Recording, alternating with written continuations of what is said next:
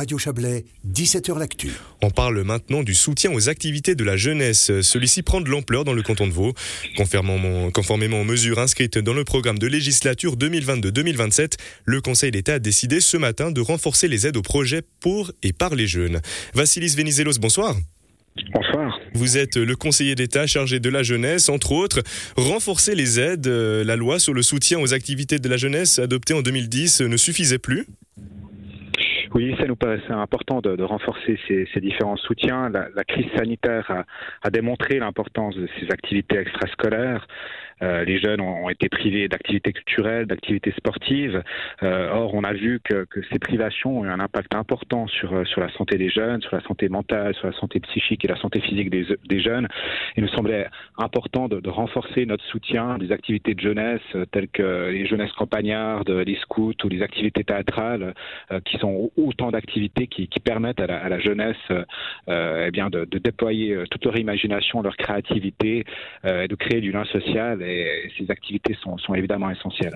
les, activités extrascolaires euh, dont vous parlez, euh, est-ce qu'on s'était pas forcément assez rendu compte de leur rôle déterminant avant la pandémie?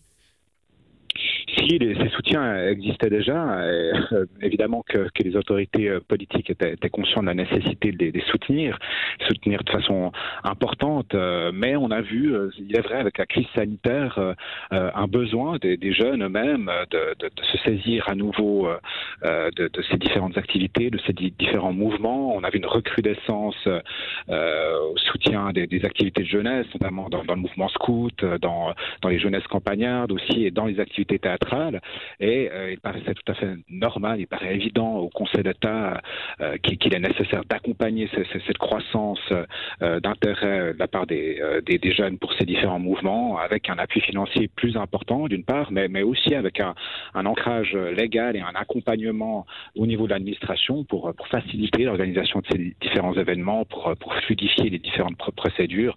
Et c'est tout le sens de, de cette révision législative. Justement, quels vont être les moyens mis à disposition, mis en place pour, euh, pour mettre en place ces aides, euh, pour les renforcer, ces aides alors des moyens financiers, évidemment, euh, dans un premier temps. alors il y a d'une part aujourd'hui déjà 400 000 francs euh, à disposition euh, pour euh, différents projets qui sont analysés à travers un comité de préavis auquel les, communes sont, associées évidemment.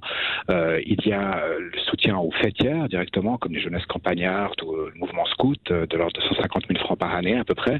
Puis ensuite il y a une enveloppe de, de 100 000 francs qui, qui, a été étoffée pour répondre à des projets qui sont portés directement par les jeunes eux-mêmes.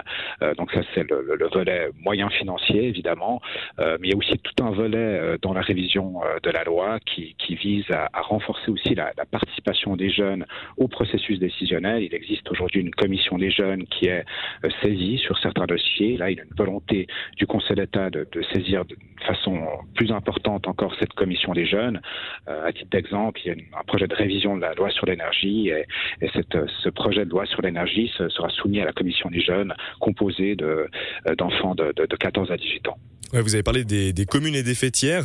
Euh, en élargissant le champ de ces bénéficiaires des aides, est-ce que c'est l'élan nécessaire pour que les communes en fassent plus peut-être en matière de promotion de leur jeunesse?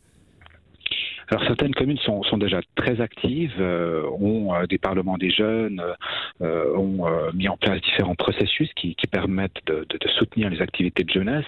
dans les communes un peu plus petites ou de taille moyenne, il y, a, souvent un manque de, de, ressources, un manque de structure et d'organisation. Et là, effectivement, il y a une volonté du, du canton de mettre à disposition des ressources, de l'intelligence collective, le délégué, délégué cantonal à la jeunesse pour porter les différents projets. J'aurais une dernière question à Vassilis Venizelos. Rapidement, il a aussi annoncé que vous allez étudier l'opportunité d'introduire un congé jeunesse. Qu'est-ce que c'est? Oui, eh bien, il y a, il y a de nombreux euh, collaborateurs de l'État de Vaud qui, qui, participent, euh, qui sont actifs dans ces différents mouvements de jeunesse, euh, qui accompagnent des colonies de vacances, par exemple. effectivement, ça a un impact sur sur le temps de travail. souvent, eh bien, ces, ces, jours sont pris sur sur les vacances. J'estime que, que, que cet investissement est, est, important pour la collectivité et suite à une proposition qui a été formulée dans le cadre des, des différentes consultations sur ce projet de loi, nous nous allons étudier la possibilité euh, d'introduire un, congé jeunesse pour les collaborateurs de l'État qui seraient actifs euh, dans ces différents mouvements de jeunesse. Très bien, merci beaucoup Vassilis Venizelos d'avoir été avec nous. On le rappelle, l'État vaudois qui a présenté ce matin de nouvelles actions en faveur des activités pour la jeunesse. Merci beaucoup, bonne soirée. Merci, bonne soirée, au revoir.